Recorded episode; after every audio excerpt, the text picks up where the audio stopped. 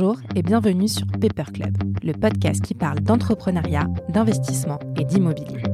À chaque épisode, vous découvrirez avec moi des entrepreneurs et des experts qui viennent me parler de leur parcours, de leur point de vue et surtout partager avec nous leurs meilleurs conseils. Je suis Émilie Cohen, directrice marketing chez Club Funding, plateforme d'investissement. Et je reçois à chaque épisode des entrepreneurs qui nous inspirent et qui, je suis sûre, vous inspireront aussi. Bonne écoute et bienvenue dans le club.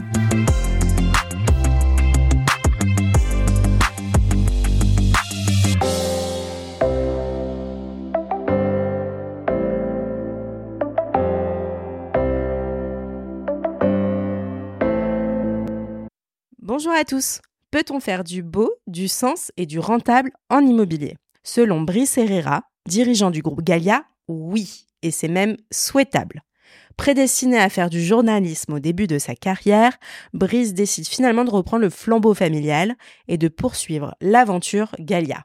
Il se forme très tôt sur le terrain, à l'âge de 22 ans, avec les meilleurs mentors que l'on puisse avoir. Multicasquette et multisegment, Galia ne se ferme aucune porte. Leur leitmotiv, bien acheter et créer de la valeur, quelle qu'elle soit. Je vous invite à découvrir cet entrepreneur passionné et ses futurs projets qui nous ont fait rêver. Bonne écoute Bonjour Brice. Bonjour.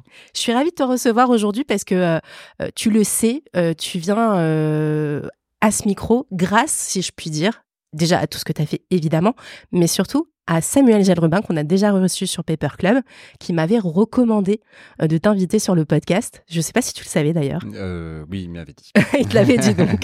voilà, donc euh, il m'avait un peu parlé de toi en off après micro et je me suis dit qu'effectivement, vu le parcours et vu ce que vous faites, même si cette saison est plutôt prop tech, ça valait le coup de recevoir Galia. Et donc Brice aujourd'hui est à notre micro parce qu'il va nous expliquer comment est né Galia, même si c'est pas lui qui est au début de Galia, mais en tout cas comment il a fait prospérer l'entreprise qui est à la base une entreprise familiale. J'ai résumé en quelques mots. Oui. C'est ça C'est ça. Mais tu vas nous en dire plus? Euh, oui, bien sûr, avec, euh, avec grand plaisir. Alors déjà, peut-être parle-moi de toi. D'où tu viens? Euh, Qu'est-ce que tu as fait avant de rentrer en fait chez Galia, l'entreprise familiale? Qu'est-ce que tu as fait comme parcours professionnel pour qu'on comprenne bien un petit peu d'où tu viens? D'accord. Effectivement, ma famille, euh, Galia a été fondée par euh, mes parents, donc euh, structure familiale. Mais moi, j'étais pas du tout destiné à, à travailler dedans, puisque je voulais absolument pas euh, faire de l'immobilier, mais du journalisme. D'accord. Ah oui, rien à voir. On est sur deux mondes voilà, différents. Donc j'ai fait un parcours universitaire qui, est, qui était plutôt, bah, j'étais à Sciences Po et, et j'ai fait de l'économie de la gestion. Et donc voilà, donc je voulais faire du journalisme et j'avais commencé à François et au Figaro. D'accord. Voilà. Et, je, et je prenais des photos et j'écrivais euh, des articles. Mais sur quelle rubrique? Toutes sortes de oui, rubriques? c'était plutôt société. D'accord, Voilà, j'avais la petite particularité de, de faire les photos et les articles. Donc Ah voilà. ouais. c'était très sympa. Donc euh, François, c'était un peu la cata parce que euh, c'était un journal qui allait pas très très bien. Mhm. Euh, Figaro, c'était super, très belle expérience. Et donc voilà, donc je me suis, euh, je me suis assez marré dans cette euh, expérience-là parce qu'on rencontre tous les jours des gens qu'on n'aurait jamais rencontrés par ailleurs. Mhm. Euh, donc ça allait de, je sais pas, de faire des, des interviews au Sénat à aller faire un reportage sur le saturnisme. Donc voilà, donc c'était hyper intéressant. Et je me suis fait rattraper Par papa et maman par maman en l'occurrence, euh, Ouais. voilà, dans les années 2000, euh, puisqu'on avait racheté un portefeuille d'hôtels euh, au groupe Accor. Mhm. En Martinique et Guadeloupe, D'accord. où on a passé notre enfance en fait. On est, on, on a commencé notre activité là-bas, Ok. dans les dom-toms. Et Donc, euh, tu as vécu là-bas j'ai vécu t'as là-bas, de, là-bas. ouais, euh, de ok. 0 à 8 ans. D'accord. Ah, Très sympa. belle enfance, magnifique. Ouais. euh, la plage, la mer, c'était génial, les copains. euh, voilà, une enfance douce.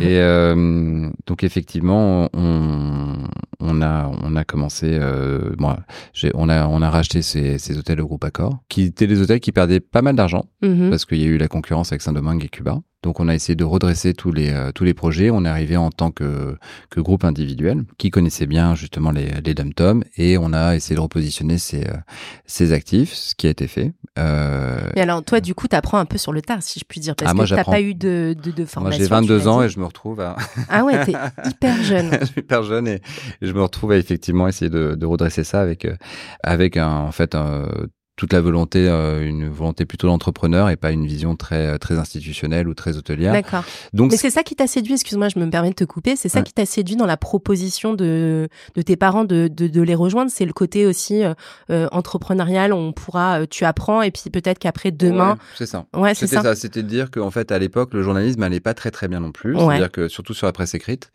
Et et, et donc donc effectivement j'essayais de trouver d'autres moyens de faire. C'est-à-dire il y avait euh, j'ai essayé de me pencher sur la vidéo. Enfin voilà, j'avais envie de vivre une, une, aventure un peu entrepreneuriale aussi. Mhm.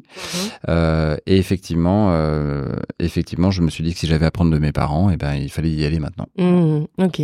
Donc pendant de, au début, tu apprends beaucoup, tu regardes un peu comment ça, ça se fait, mmh.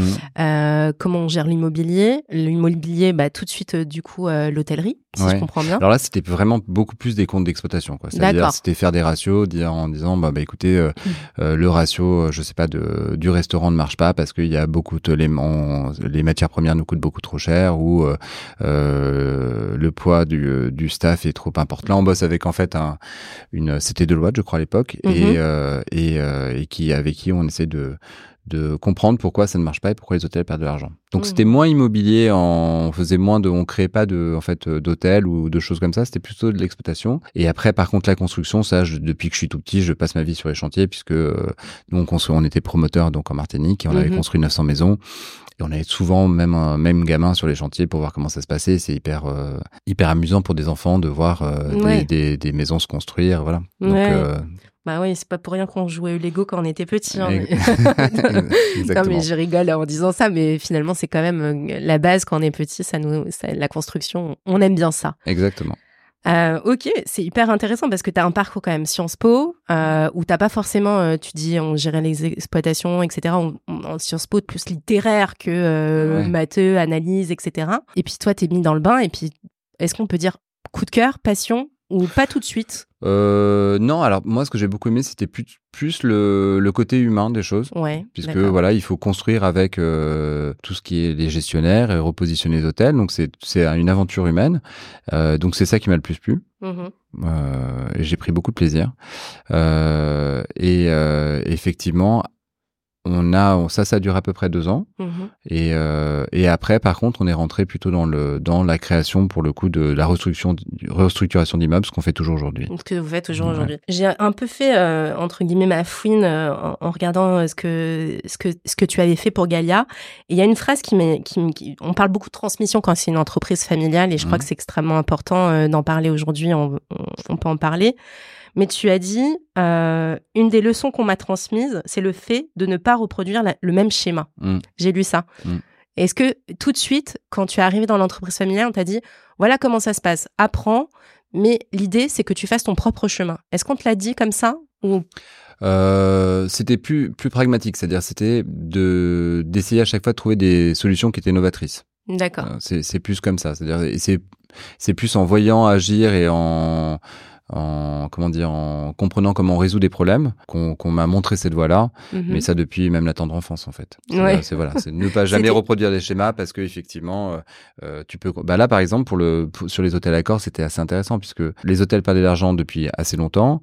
Euh, le schéma qui avait été mis en place c'était en fait des allotements hôteliers. D'accord. Donc il y avait, je crois, le Nouvelle Frontière qui remplissait les hôtels, et, euh, et en fait c'était des allotements euh, qui étaient, euh, qui étaient donc 100% de l'hôtel était pré-réservé, mais les contrats permettaient, par exemple à Nouvelle Frontière, de ne pas envoyer des clients trois jours avant. Donc on n'avait jamais la possibilité de recommercialiser euh, les hôtels parce que faut, pour, envoyer des clients en Martinique, c'était un peu compliqué, en tout cas trois jours avant. Euh, donc en fait, nous on est arrivé en disant mais pourquoi ce schéma euh, a été mis en place On voit bien qu'à la fin, effectivement, il y a 100% qui est réservé, donc on n'a pas le droit de le commercialiser par ailleurs. Mais en fait, au bout du bout, à la fin de l'année, il y a que 50% de l'hôtel qui est rempli. voilà. Donc, voilà, donc ça veut dire qu'on perd toujours de l'argent et, mmh. et, donc voilà. Donc là, l'idée c'était de dire bah ce schéma marche pas du tout et euh, donc on a résilié euh, ces contrats-là et en, et en négociant en fait des allotements garantis, c'est-à-dire que qu'ils envoient ou pas des, des, clients, ils devaient nous payer finalement le, le les chambres d'hôtel euh, qu'ils achetaient. Donc donc c'était ça les exemples, c'est-à-dire qu'à chaque fois il faut il faut pas reproduire les mêmes schémas, toujours re-questionner en fait les choses et savoir pourquoi on les fait. Mmh. Et ça, ça marche pour tout dans la vie, pour comprendre les problèmes et, et pour toujours voilà. Et encore plus qu'on est entrepreneur. Et encore plus qu'on est entrepreneur, exactement. On va revenir aujourd'hui euh, sur euh, l'immobilier euh, façon Galia, si je puis dire. Parce que là, tu as parlé de la genèse, comment c'était, etc. Mais aujourd'hui, vous ne faites pas...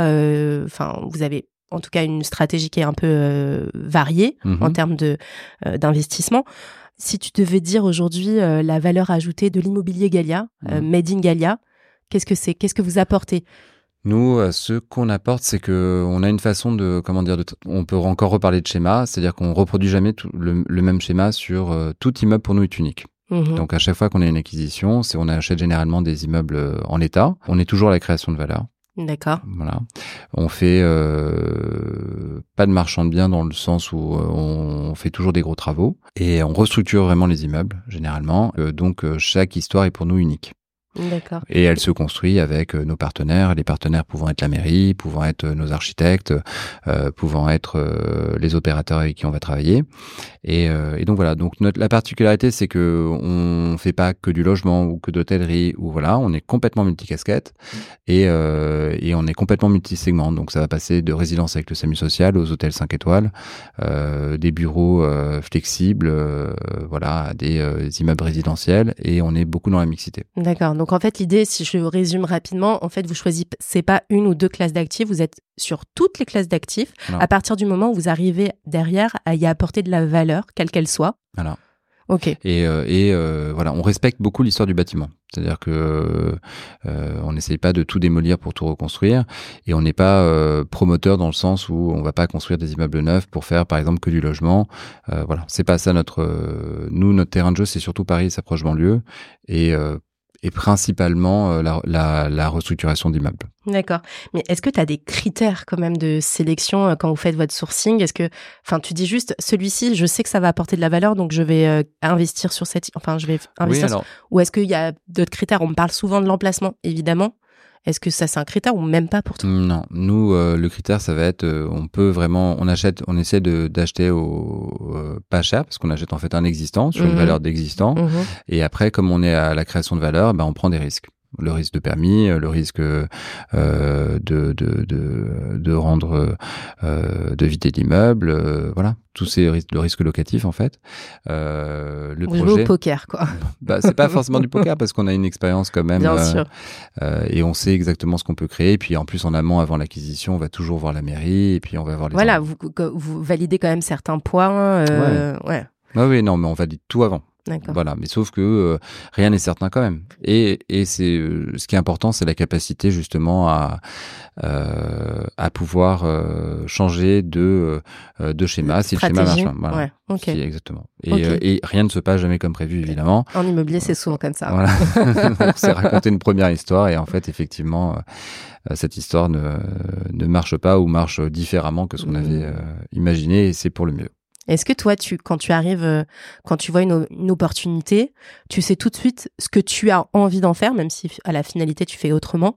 Est-ce que tu, tu vois tout de suite le potentiel du euh, de, l'actif et tu mmh. sais ce que tu veux en, faire On a des intuitions. Des intuitions. On a des intuitions. Après, on a une expérience, c'est-à-dire qu'on sait euh, que ça, ça marchera en logement, ça, ça marchera en bureau, ça, ça marchera en hôtel, ça, ça marchera en immeuble mixte. on connaît aussi les les souhaits de la mairie généralement euh, sur ces immeubles-là. En tout cas, on les, on les anticipe. Euh, et, euh, et, donc voilà, donc, donc on a des intuitions. Après, on peut travailler par exemple avec des, avec des cabinets de conseil comme KPMG, avec qui on va, on va tester plusieurs, comment dire, plusieurs scénarios possibles, en disant bon bah ça, est-ce qu'il faut en faire 100% d'hôtel, 100% des bureaux, mixer les deux, créer une salle de sport à cet endroit-là, voilà. Donc on a on a, on a des intuitions et qu'on fait valider quand on a des doutes. Hmm. Et quand tu fais l'acquisition, donc effectivement, après toi, tu dis que tu capitalises quand même sur des, euh, sur des actifs où euh, il va avoir euh, quand même de la réhabilitation, de la transformation pour apporter de la valeur. Mhm. ça dure combien de temps, tout ce, le moment de l'acquisition jusqu'au moment où finalement tu arrives derrière, le, tout est fini? Bah nous, c'est rétrospectivement, ça dure entre 5 et 7 ans. Ouais, c'est des opérations qui sont extrêmement longues, enfin extrêmement longues, qui sont, longues, en tout cas. Qui sont longues. C'est, c'est, tu as, tu euh, achètes un immeuble. Nous, comme on est sans condition, donc on, au début, ben, c'est un existant, et après, il y a le temps de déposer le permis, d'obtenir le permis. Euh, ça prend généralement un an. Après, il y a peut-être des recours, des tiers qu'il faut gérer. Euh, après, il faut faire un appel d'offres avec les entreprises. Après, il faut faire tous les travaux. Euh, et après, il faut lancer l'exploitation ou la vente. Voilà. Et tout ça, ça dure quand même un peu de temps euh, parce qu'il y a souvent euh, des couacs, euh, soit soit des, des comment dire des négociations avec les mairies, soit soit des recours, soit voilà. Des hmm. choses qui sont là par exemple pour le Covid c'était un peu compliqué de lancer le... on avait deux hôtels qui étaient en comment dire en, en développement et euh, c'était compliqué de trouver un crédit c'est-à-dire que les banques disaient en Covid, excusez-nous, mais on ne sait pas où le monde va, euh, donc on veut plus, on arrête le financement d'hôtel. Mmh. Voilà. Mmh. Donc là, par exemple, tu as deux ans ou un an et demi où tout, est ouvert, tu as ton permis de construire, tu es prêt à démarrer, mais euh, mais euh, les banques, le, crédit bancaire était compliqué à trouver. Ouais, Comme après, il y a eu les problèmes des matières premières où c'était plus compliqué au niveau des travaux. Ouais, tu finalement quand on est dans l'immobilier, bon, c'est pareil avec l'économie en général. En fait, euh, tu, tu, tu, fais avec le monde qui va qui t'entoure et euh, s'il y a des problèmes euh, par-ci par-là, tu, tu dois composer avec. Hmm. D'où la, la, nécessité finalement, comme tu le dis, de changer de schéma facilement et ça, vous arrivez à le faire correctement. En fait, ta, capacité, c'est pas d'être le plus intelligent, le plus comment dire, c'est ta capacité de démerde à trouver des nouvelles solutions qui vont sortir de la boîte finalement et, et pas rester sur ton schéma fondamentalement. Voilà, le pouvoir le remettre en question et, et, et trouver des solutions, c'est ça. Parce que des merdes, il y en a tout le temps et il y a beaucoup en fait il y a beaucoup de merde extérieure. Euh, ça peut être des je sais pas des dépôts d'entreprise, euh, euh, dépôts de bilan d'entreprise alors que tu es en plein travaux et qu'en fait il faut vite trouver d'autres entreprises pour remplacer. voilà, ça peut être vite aller convaincre des mairies en trouvant avec eux bah, des solutions et, et voilà. Euh, voilà. Donc c'est impossible de tout anticiper. Après, on peut on, anticipe le maximum de risques, mais mais. Ouais, tu écris une histoire, mais c'est pas gravé dans le marbre. Il faut savoir. Euh... Voilà, faut rester ouvert. Il faut faut bon, faut t'as t'as un phare. Essaie de le suivre, mais tu navigues à vue. Ouais. Bon, je le disais tout à l'heure en introduction, c'est grâce à Samuel que que que j'ai entendu pour la première fois le prénom de Brice Herrera parce que je connaissais Galia, mais c'est vrai que c'est c'est euh, euh, c'est Samuel qui m'en a parlé, mais parce que vous avez fait des, euh, des, acquisitions ensemble, si je dis pas de bêtises. Alors Sam, on se connaît depuis qu'on est depuis qu'on est tout petit. depuis qu'on a 8 ans, on avait fait un voyage scolaire. D'accord. Après, ah, on s'était complètement perdu de vue. Euh, Mais il était dans les dames, lui aussi? Non, pas du ah. tout. Non, j'étais arrivé de quand je venais d'arriver à Paris, donc j'avais euh, 8 ans, et euh, il y avait un voyage qui avait été organisé euh, qui, et qui regroupait plusieurs euh, plusieurs euh, primaires, mhm. et, et, effectivement, on s'était retrouvé dans ce voyage scolaire en mhm. Italie. Donc, voilà. Donc c'était la première première expérience, et on se retrouve après, je sais pas euh, peut-être 22 euh, ans après. mais ce qui est drôle, c'est que, enfin, je veux pas faire de similitude et euh, tomber dans le pathos, mais vous avez un peu la même histoire parce que lui aussi, c'est une histoire familiale. La boîte. ouais. Vous avez grandi finalement dans le même milieu, dans le même secteur par le biais de vos parents. Oui, alors Sam, Sam après, il, avait moins passé immobilier parce que lui, c'était plutôt les nouvelles technologies de mémoire. C'était des euh, c'était des machines à tisser. Ah oui, exact. Mm. Ah oui, oui. Et donc lui, il était euh, il avait il a une super jolie histoire en plus ah familiale euh, sur les sur les machines à tisser. Euh, mais c'est effectivement c'est une la même logique de famille office entrepreneuriale qui s'est changé de schéma puisque lui justement il a reconverti dans le voilà le, la, la, la, stratégie de familiale dans un dans plutôt l'immobilier et, euh, et, donc voilà. Moi après c'était plus ma famille. Bon, on a fait, on a fait pas que de l'immobilier avant. On avait fait aussi d'autres boulots, mais mais effectivement euh, depuis un certain temps on faisait de l'immobilier et de la construction. Ouais, ouais, donc ouais, vous avez quand même une antériorité par rapport. Euh, mais effectivement, tu m'as remémoré que à la base c'était pas l'immobilier, mm. euh, Samuel. Effectivement. Mais du coup vous faites revenons au sujet. Vous hmm. faites des co-acquises aujourd'hui euh, ensemble Aujourd'hui, on fait effectivement des co-acquises ensemble. On s'était rencontrés, il m'avait vendu un immeuble en fait. D'accord. Voilà, et là on s'était dit, mais on se connaît. Euh, on s'était rencontrés il y a 22 ans. Donc c'était assez, euh, c'était assez marrant et on adorait bosser ensemble. Donc c'est, marrant parce que généralement tu t'entends pas si bien entre un acquéreur et un vendeur, t'as pas forcément les mêmes intérêts. Et nous en fait c'était hyper hyper sympa. C'est-à-dire on trouvait toujours un terrain d'entente, on avait envie de, de, de, de s'entendre sur, sur l'acquisition des prix. Et donc voilà. Et donc ça nous a beaucoup donné envie de faire une première opération ensemble. Et, et, on a fait un superbe immeuble qui était rue du Caire, rue du Soub, qui était un atelier à reconvertir. C'était notre premier immeuble ensemble. Mhm. Et, et, donc voilà, c'est une opération qui s'est très bien passée. et c'est un plaisir de bosser avec Sam parce qu'il est hyper droit. Il, est, il va vite, il prend des décisions vite. C'est quelqu'un d'honnête, droit. Enfin, c'est génial, quoi. Tu, mhm. Voilà. Donc on a, c'était génial de partager. Mhm. Mais c'est marrant parce que dans l'ADN, vous avez à peu près euh, la même ADN de cette idée de, de, redonner de la valeur euh, aux actifs. Euh, mais j'imagine que au quotidien, vous avez aussi des visions différentes. On a des caractères différents. C'est-à-dire que moi, je vais être plus porté sur l'archi, la décoration, le, le, en fait, moi, tout ce qui est travaux me passionne. Sam, il est, il est plus, c'est les projets, le timing, le rythme que tu mets dedans, qui l'intéresse. Et voilà, il va moins être, moins être porté naturellement sur tout ce qui est euh, euh, archi, décoration et tout ça. Bon, finalement, vous complétez bien, d'où la nécessité et parfois euh, l'envie de faire de la coacquisition. Oui, oui, c'est-à-dire on est hyper complémentaires. Et euh, pour ceux qui nous écoutent et qui, euh, moi, je vois bien l'intérêt de faire euh, de la coacquisition, surtout quand ça se passe super bien comme ça avec Samuel.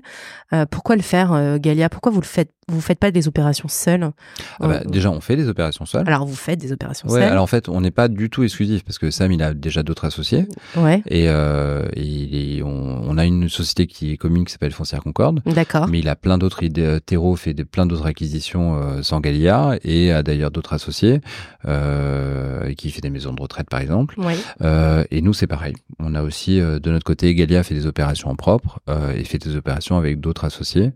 Ce qui est assez commun finalement en immobilier. Hein. Oui, bah c'est en fait ce qui est sympa, c'est que c'est un immeuble, une histoire, donc euh, donc t'es pas t'es pas marié à vie. Voilà, tu au pire si ça se passe pas très bien, c'est pas grave.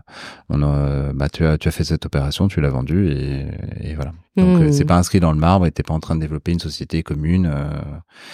Euh, voilà. Et, quand, mmh. et c'est ça qui est sympa. Ouais. Et alors, il y a, y a, une question que j'aime bien poser aux opérateurs immobiliers, euh, parce qu'il y a toujours des histoires euh, surprenantes.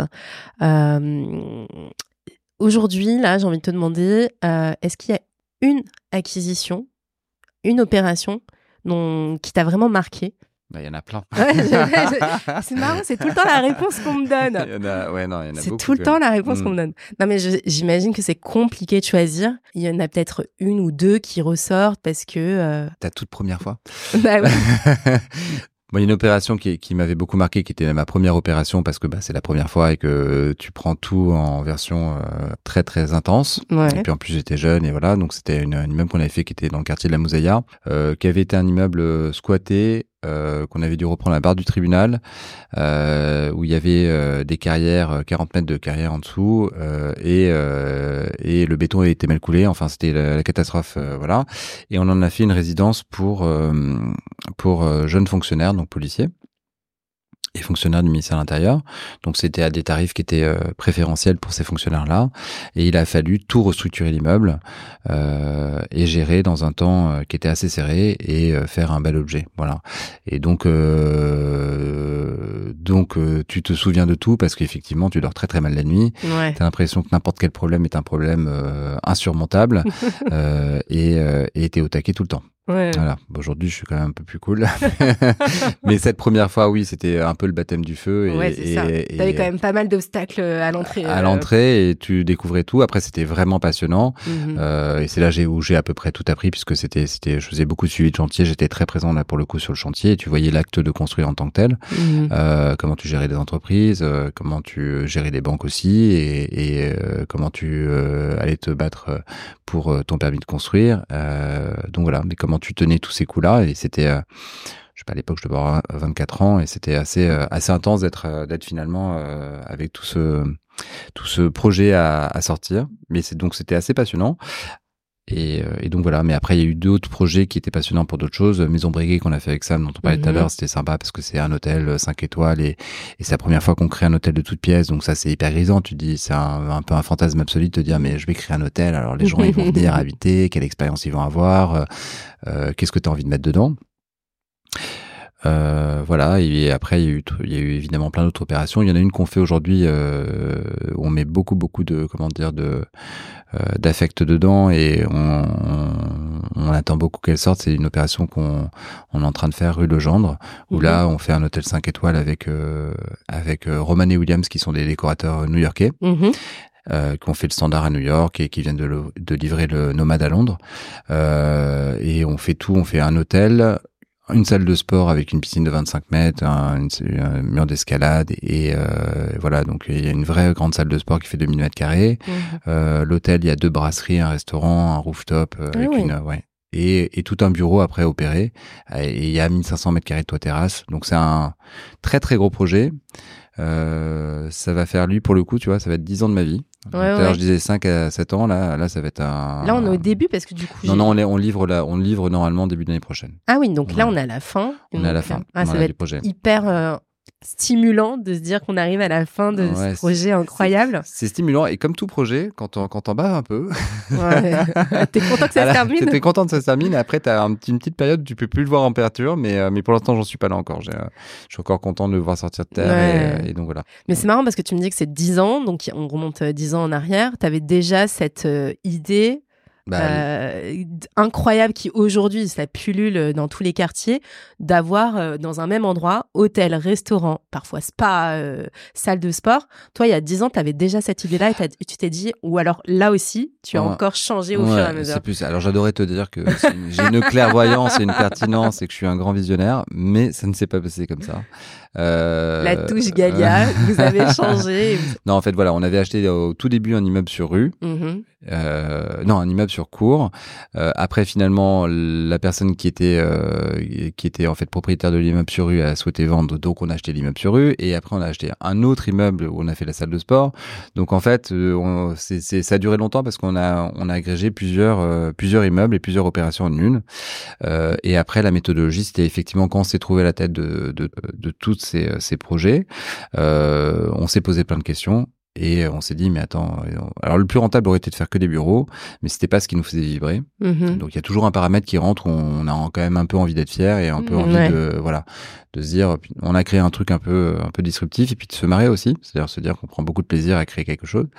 Euh, et là on a fait euh, valider nos hypothèses par euh, KPMG en disant Mhm. bah voilà on a envie d'avoir euh, dans le même espace bah, un bureau par un bureau complètement décoré par une agence new-yorkaise ça va être super. Euh, La salle de sport bah tu puisses faire euh, tes longueurs euh, entre midi et deux ça doit ça m'a l'air canon euh, effectivement et que tu proposes un hôtel 5 étoiles avec une agence euh, qui n'a pas encore fait d'hôtel alors qu'ils ont fait des hôtels partout dans le monde mais pas encore à Paris. Euh, et nous il nous est rêvé parce qu'ils ont fait beaucoup de Ice Hotel aussi donc des Ouais. markets qui sont assez emblématiques. Euh, le standard nous est rêvé aussi euh, voilà. Donc euh, donc effectivement euh, c'était génial pour nous de bosser avec ces décorateurs là et donc, euh, donc voilà, donc on a fait valider ces hypothèses par KPMG et on est parti sur un business plan et on a déroulé après le projet. Voilà. Mais c'est vrai que euh, c'était un petit peu avant, avant ce gros mouvement parce qu'on a commencé déjà ce projet il y a cinq ans. Voilà. Mhm. Ouais, ouais. Donc quand même un petit peu précurseur. Un petit, un, petit peu, un petit peu, un petit peu, voilà. Bon, bah écoute, on a d'y aller. Donc euh, tu dis d'ici euh, une petite année? Mm. Ok. Bah écoute, on retient ça. Tu m'as parlé tout à l'heure de quand on parlait des classes d'actifs que vous faisiez aussi euh, du, enfin que vous aviez une- en tout cas une mission sociale euh, comme euh, souvent en immobilier, mais vous vous allez un peu plus loin. Mais avant de rentrer dans ces sujets d'engagement qui m'intéressent toujours avec euh, avec les opérateurs, parce que souvent vous êtes des opérateurs engagés, je voudrais qu'on parle du marché actuel, parce que moi j'ai plein de questions chez Club Funding, ne serait-ce que d'investisseurs particuliers euh, sur euh, bah, le contexte, la hausse des taux, euh, l'inflation, etc. Toi, avec ta vision d'opérateur immobilier, est-ce que euh, tu dirais, première question que j'ai envie de te poser, est-ce que tu dirais que le marché de l'immobilier prouve encore sa résilience ou il y a des nuances? Moi, je dirais que ça dépend de la classe d'actifs et ça dépend du marché. Mhm. Voilà. Euh, on travaille aussi, on fait pas mal de copromotion avec des acteurs qui te disent que quand même les bulles de vente au niveau de l'habitation, c'est un peu vide. Mhm, Donc c'est un peu dur, voilà. Euh, et qu'ils ont pas vu ça depuis quand même très très longtemps. Donc si tu fais une promotion neuve euh, euh, en habitation dans voilà euh, en dehors de Paris et même d'ailleurs dans Paris, tu, tu peux souffrir un peu parce que tes bulles de vente et les gens n'arrivent pas à se financer tout simplement. Ouais. Donc cette classe d'actifs là, euh, ce serait se mentir que de dire qu'elle est, euh, elle est, euh, on va pas dire en danger parce que je pense pas qu'elle soit fondamentalement en danger, mais en tout cas elle est remise en question aujourd'hui Mhm. et euh, et, euh, et donc c'est c'est peut-être sa capacité à résister euh, ou à tenir euh, qui qui va être impactée. Donc euh, voilà. Euh, les bureaux en dehors de Paris, c'est aussi pour moi un peu compliqué. Je pense que euh, quand tu fais des grosses, grosses constructions de bureaux euh, en dehors de Paris, c'est un peu compliqué. Euh, sachant que les valeurs ont concrètement baissé puisque les taux de cap ont aujourd'hui euh, fortement euh, augmenté. En tout cas, les rendements attendus ont fortement augmenté.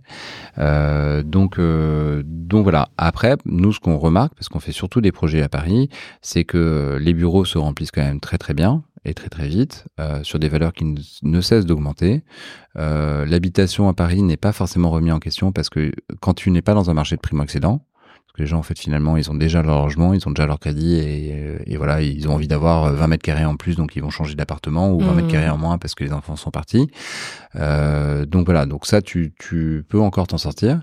Euh, L'hôtellerie, nous on a, on a fait des chiffres notamment sur Maison Briquet qui sont exceptionnels. Euh, tu as eu un retour de l'activité touristique qui était Ouais, exceptionnel. post-Covid, euh, incroyable. Était- L'année dernière était euh, fantastique. Euh, cette année, au début, on- je pense qu'on va être un peu impacté par les grèves, mais je pense que ça va être une superbe année aussi. Ouais. Donc voilà, donc c'est tout dépend en fait de où tu es situé et ta classe d'actifs. Euh, voilà, l'augmentation des taux quand même fait euh, fait euh, fait un peu chavirer. Nous on le voit sur le, sur l'impact, surtout sur nos surtout qu'on a des opérations qui durent 5 à 7 ans. Donc vraiment, on est très content d'avoir choisi la création de valeur et d'être à l'origine, d'avoir bien acheté. Mmh, ouais, c'est ce que j'allais te dire. Si toi, tu avais eu un impact personnel, euh, une Bah. limite en tout cas aujourd'hui, ou, ou Bah. le fait que vous soyez sur des opérations qui sont longues et le fait que vous achetez pas cher, finalement, Alors- tu as moins d'incidence. quoi. Non, voilà. Nous, on achète comme on n'achète pas cher, on n'a pas forcément de de- d'incidence ou c'est négligeable par rapport à Mhm. tout ton BP. Bon, négligeable, ça compte, mais Mhm. c'est mais en tout cas tu peux l'absorber. Euh, je pense que justement les marchands, l'activité de marchand où tu achètes aujourd'hui euh, euh, à 13 000 euros, à 14 000 euros des bureaux euh, dans Paris et que tu ils te reviennent 20 000 euros et que tu, te- tu as pour but de les vendre à 24 000 euros, t'es pas t'es pas forcément très bien et si en plus tu dois le porter un peu plus longtemps t'es pas encore très très bien. Mais euh, bon ça c'est un point de vue personnel. Après euh, peut-être que finalement c'est plus résilient que je le pense. Euh, je pense que t'as aussi euh, t'as une activité que j'adorerais faire mais on n'a pas encore fait pour le moment mais qui sont les autres- les écoles Ouais. tu vois je pense que ça ça marche aussi très bien Mhm. la formation Mhm. dans Paris je pense qu'aujourd'hui tu fais une école ça peut très très bien marcher euh, donc voilà donc euh, donc, tout dépend de la classe d'actifs, du sous-jacent. Qu'est-ce que t'en fais? Voilà Voilà, c'est y a c'est des pas grave. il y a des meurtres dans Non, il y a une table de ping-pong. Ah oui, d'accord. Il y a une table de ping-pong. Euh, pour ceux qui nous écoutent, il y a eu un cri, je ne sais pas si vous l'avez entendu au micro, mais il y a eu un cri énorme. Euh, Je pense qu'il y a quelqu'un qui a gagné au, au Ping-pong. et qui est très heureux. Euh, voilà. Euh, ok, bon, bah merci pour ta vision. Euh, alors, on va revenir sur la partie engagement. Euh, donc, il y a à la fois cette mission, si je puis dire, sociale avec ce partenariat que vous avez avec la, le SAMU social. Mhm.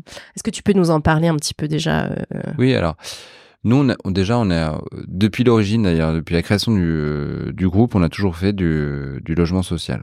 Euh, on l'a fait au tout début en, en construisant des maisons pour des primo-accédants. En Martinique et Guadeloupe, on avait construit à peu près 900 logements comme ça.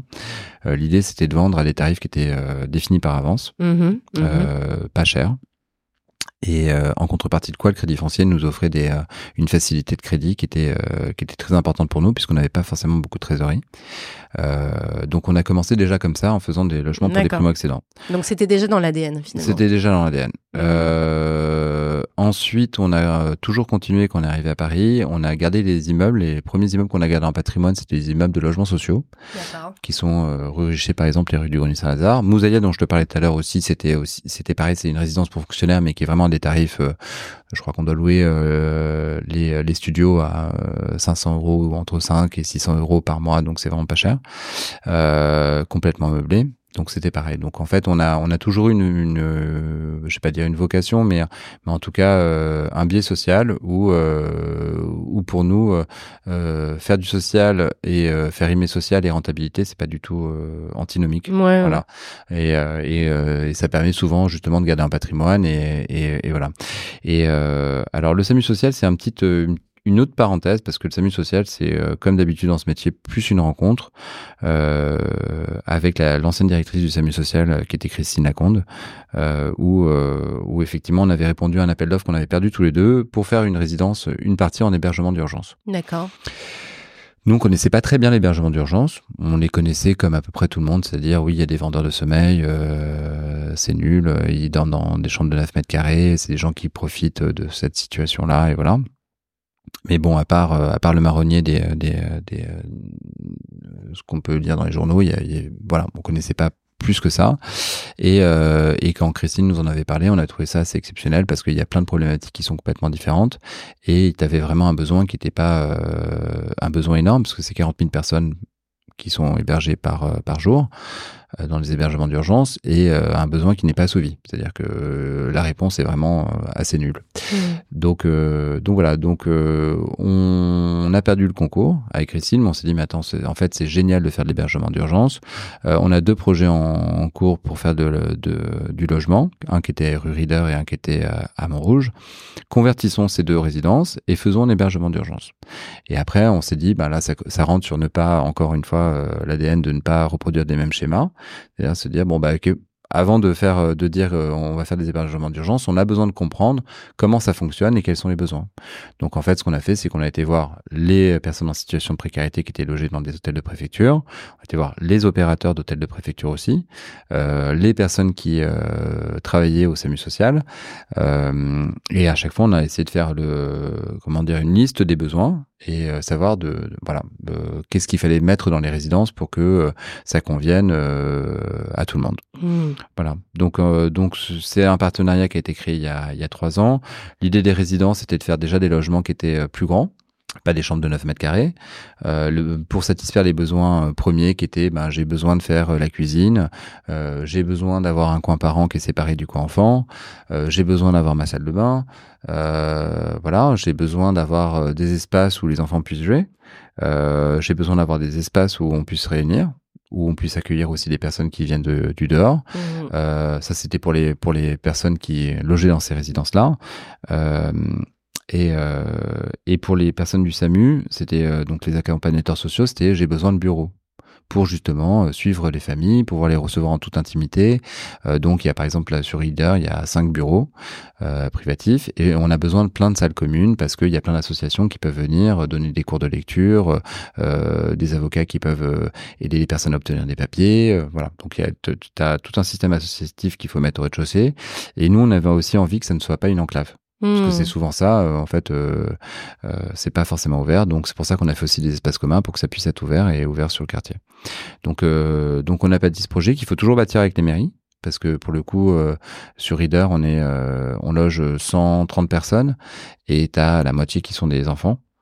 Donc euh, en fait, il faut que tu aies 60 quand même enfants que tu redispatches sur des écoles et euh, la mairie fait quand même un super relais euh, pour pas qu'il pour que l'intégration soit faite correctement. Mhm. Et, donc voilà. Donc donc on était très fiers et très heureux en, tout cas on trouvait ça passionnant de et on trouve ça toujours passionnant puisqu'on en fait d'autres avec le SAMU social. on a une prochaine maternité qui va ouvrir. D'accord. Voilà. Donc en fait c'est des femmes qui ont un premier enfant qui seront logés là-dedans, dans rue du Soleil. Euh, et c'est des logements qui sont complètement meublés et qui sont donc dédiés aux femmes avec leur premier enfant. D'accord, ok. Bon, bah, écoute, euh, bravo pour euh, toutes ces actions. Mm.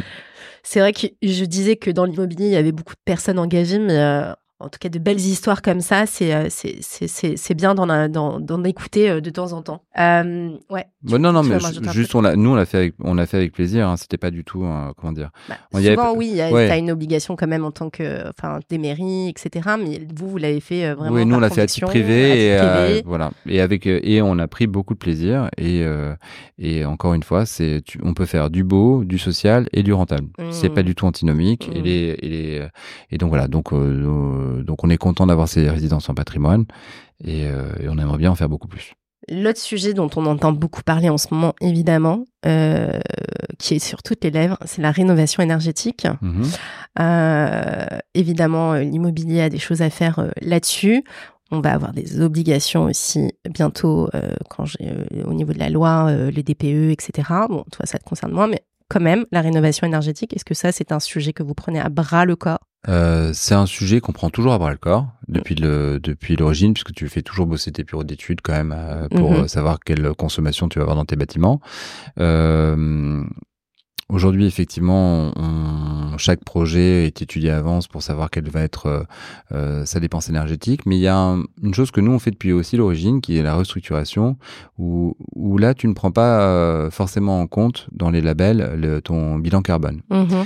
Alors que en fait, nous c'est assez important et on est assez vertueux à ce niveau-là, puisque tu ne mets pas tout en à terre. Euh, et donc voilà, il y avait d'ailleurs une, une expo au pavillon d'Arsenal qui était assez euh, éclairante sur ce sujet-là, qui justement prend en compte le bilan carbone et te dit bon bah voilà, euh, c'est tant de déchets qui ne sont qui ne partent pas dans les bennes, euh, c'est tant de béton qui est recyclé et euh, et donc nous on le prend à plusieurs niveaux. On le prend sur quelle consommation, comment tu comment tu rends comment tu es vertueux au niveau thermique pour ton immeuble, mais aussi quel est ton bilan carbone à l'origine. Mhm. Mais ça, c'est facile à évaluer parce qu'à chaque fois, on me dit c'est très compliqué. C'est compliqué, mais bon, tu- quand tu dis que tu gardes tous tes planchers et, et que tu crées des patios et des cours intérieurs, tu te dis que ton bilan carbone il est quand même pas dégueu, ou en tout cas il est moins dégueu que euh, foutre tout en l'air et tout reconstruire. Voilà. Ouais. Et après, il y a aussi dans les constructions, il y a les matériaux que tu peux utiliser. Donc, ça peut être euh, euh, de la brique de recyclage ou euh, du béton bas carbone ou, ou de la pierre. Par exemple, là, on est en train de faire un hôtel à Kishi avec sous la marque Tribe. Et, et cet hôtel, on le fait en pierre euh, massive. D'accord. Voilà, ok. qui, est un- euh, qui est magnifique au niveau euh, au niveau énergétique et qui est qui est la chose la plus stable qu'on puisse avoir. Bon, Mm. voilà. Après, Donc sur les matières premières, tu as une vraie réflexion par rapport à ce Ouais. sujet-là, quoi. Oui, oui, on a une vraie réflexion, puis c'est passionnant. Parce Ouais, qu'aujourd'hui, tu dois produire des immeubles qui sont assez vertueux euh, et il y a un monde à prendre. Ouais. complètement, complètement. Ok. Et alors, pour finir, euh, tu me disais euh, que vous étiez principalement sur euh, le marché parisien, Île-de-France. Est-ce que vous avez pour ambition d'aller voir d'autres grandes villes, pourquoi pas des pays, ou est-ce que vous préférez rester sur un marché que vous connaissez bien? Bah, alors nous, on est bon sur Paris et sa proche banlieue. et, euh, et on a assez de boulot pour Ouais. l'instant, en tout cas sur ce sur ce marché-là. Euh, donc, je- on n'a pas une, forcément une volonté de. C'est pas un axe de développement.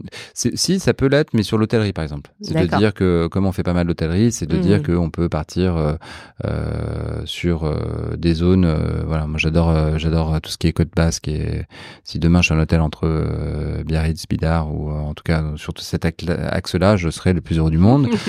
Il y a un sujet que j'adore et qui me passionne, mais on n'a toujours pas trouvé la façon de faire. C'est euh, c'est aussi les maisons de retraite. Ouais. Euh, quelle serait la maison de retraite où on puisse envoyer nos parents? Voilà. Mm. Euh, donc ça, euh, pour moi, elle doit être dans la ville, euh, intergénérationnelle, euh, dans la vie et, et offrir plein de services et être super bien décorée. Donc voilà. On a un super épisode avec Serge Trigano. Ah oui, bah parle. oui, mais on avait, on, j'ai visité euh, Casa Barbara, je trouvais ça assez sympa. Ouais, Franchement, c'est et ce qui était génial là-dedans, j'ai trouvé, c'était euh, c'était que tu, euh, tu- en fait, tes petits enfants n'ont pas honte de venir voir leurs grands-parents parce qu'en fait, c'est hyper sympa. C'est Ouais, hyper Je branché. sais pas si tu l'as visité ou. euh, Alors, je l'ai pas visité, mais de- d'extérieur, déjà, tu vois que c'est pas une maison de retraite comme une autre. D'ailleurs, tu ne vois pas que c'est une maison de retraite. T'as l'impression que c'est un immeuble Mm. standard. Et, et Sandra Benamou, elle a fait une déco qui est hyper sympa. Ouais. Euh, donc, euh, donc voilà. Et t'as, je sais pas, t'as, je crois t'as une salle de projection Cinoche, euh, t'as des baby-foot, euh, Mm. t'as un jukebox. euh, donc, euh, donc tu te marres. Tu vas voir tes grands-parents, tu dis, bon, c'est super, je vais aller voir papy, on va trop s'amuser ensemble et euh, ou mamie et, et ça va être super. Et t'es accueilli donc euh, comme si t'étais accueilli Med,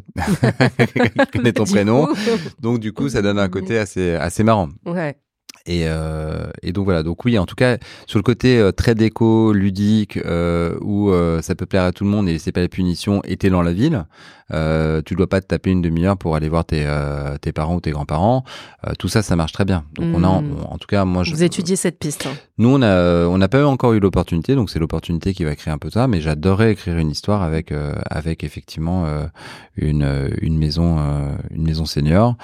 Euh, Donc, école, maison senior. voilà. Mais- et tu peux mixer les deux. Ouais, pourquoi, eh, pourquoi Non, pas non, mais c'est ça. Il faut que ça soit dans la vie. Il faut ce soit pas un truc qui soit, qui soit complètement euh, euh, déconnecté, avoir une enclave. euh, voilà, déjà parce que quand t'es vieux, tu te sens pas vieux et qu'on a toujours 20 ans, même quand on a 70 et, euh, et que euh, t'as pas du tout envie d'être entouré de gens. Tu te dis mais qu'est-ce qu'ils font ces vieux là autour de moi? Donc, donc voilà. Donc il faut que ça soit, ça soit complètement mixte. Ok, ok, très clair. Eh ben écoute, je te remercie. Est-ce qu'on terminerait pas avec les questions rituelles? Ah, vas-y, vas-y. Tu, alors, tu les connais peut-être. Euh, alors, la première question que je pose, c'est quel est le conseil que tu donnerais à quelqu'un qui veut se lancer dans l'entrepreneuriat ou dans l'immobilier? Tu as le choix. dans l'entrepreneuriat ou l'immobilier euh... Ou les deux, tu peux répondre aux deux questions aussi. Ou les deux. euh... Alors, moi, je dirais pour euh, l'entrepreneur il y avait une phrase qu'on m'a toujours dit, mais qui revient à ne pas répéter des schémas, euh, que me répétait toujours pour me faire sourire euh, ma mère. Euh, c'est euh, l'impossible prend du temps. Non, le difficile prend du temps et l'impossible un peu plus. Voilà. Donc je trouve ça assez drôle parce qu'effectivement en fait rien n'est impossible et et du moment que tu tu mets de la volonté, que tu répètes pas des schémas, tu trouves toujours une solution et, euh, et à celui qui veut, je pense que je pense qu'il y aura, il arrive toujours à ses fins. D'ailleurs, juste, je me permets de te couper par rapport à cette phrase que tu viens de dire, des conseils en, en entrepreneur, tu dois en donner parce que je crois que tu, toi-même, tu fais des investissements. Alors peut-être, peut-être pas business angel, mais tout comme mmh. avec des entreprises, non? Euh, T'en as fait? Non? Nous, on est surtout mécènes, mais pas. Mécène, ouais, on est mais pas forcément euh, business angel sur le sur le sur l'immobilier. On, a repris des, on a repris des sociétés euh, qu'on avait un peu aidées, mais c'est pas, c'était à la marge. D'accord. Ok. D'accord. Euh... Et du coup, conseil pour quelqu'un qui veut se lancer dans l'immobilier? Dans l'immobilier, bah après nous c'est notre, c'est un peu notre credo, c'est-à-dire on peut faire du beau, euh, on peut faire euh, du sens, euh, on peut faire du social et on peut faire du rentable. Voilà. Hmm. Donc tout ça peut complètement s'allier et, et, il faut prendre beaucoup de plaisir dans ce qu'on fait. C'est surtout ça et c'est un beau, c'est un beau métier parce que on voit, on voit concrètement les actions qu'on mène c'est ça qui est un peu grisant. C'est-à-dire quand tu dis bon bah voilà euh, l'hébergement d'urgence, euh, j'ai décidé des personnes en situation de précarité, qu'est-ce que je peux faire pour les aider? Bon bah quand tu fais une résidence comme ça, tu en tires une certaine fierté. Même si c'est tout petit, c'est une toute petite goutte par rapport aux besoins, euh, tu te dis bon bah voilà j'ai concrètement aidé ou j'ai concrètement résolu une petite partie du problème. Et, et donc ça c'est quand même c'est quand même c'est sympa parce que tu as, un résultat très concret quoi. Mmh. Ok. Euh, dernière question rituelle. Euh, quel est l'invité que tu nous recommandes sur euh, le podcast Paper Club? Alors. Alors, tu peux pas me dire Samuel Zelrubin Non. Déjà reçu. du coup. Il y a moi, je, je préconiserais euh, Romain Ezerman, qui a fondé le groupe, qui a cofondé le groupe Zaka, euh, qui euh, donc a fait, euh, qui est un groupe qui notamment aussi hôtelier, investisseur immobilier dans les bureaux, mais aussi hôtelier, qui a fait le BRAC et qui a mmh. le Nolinski, la Cour des Vosges, enfin plein d'hôtels que moi je trouve très inspirants parce que euh, le BRAC pour le coup ils ont créé un hôtel dans le 16e qui était euh, euh, dans un quartier où tout le monde se disait mais qui si on mettre un hôtel là-bas et voilà en fait ça marche super bien. Ils ont mis une salle de sport. Mm. le resto marche très bien c'est assez inspirant et, euh, et en faire aussi à Madrid, euh, comme ça, à Rome euh, et à Venise, parce qu'ils ont pas, pas, mal de projets donc à l'international. Et il est, je, je trouve qu'il est très inspirant et, et effectivement très smart aussi. Donc, donc, donc voilà. Bah, écoute, c'est noté. écoute, merci beaucoup, Brice. Pas de quoi, avec grand plaisir. C'était un plaisir de te recevoir aujourd'hui. Merci à vous. Merci d'avoir écouté cet épisode de Paper Club réalisé en collaboration avec Cosa Vostra. Si vous avez apprécié ce podcast et vous souhaitez découvrir nos opportunités d'investissement, je vous invite à vous abonner, à le partager, à le commenter ou même encore à le noter sur votre plateforme de podcast préférée. À très bientôt pour un nouvel épisode de Paper Club.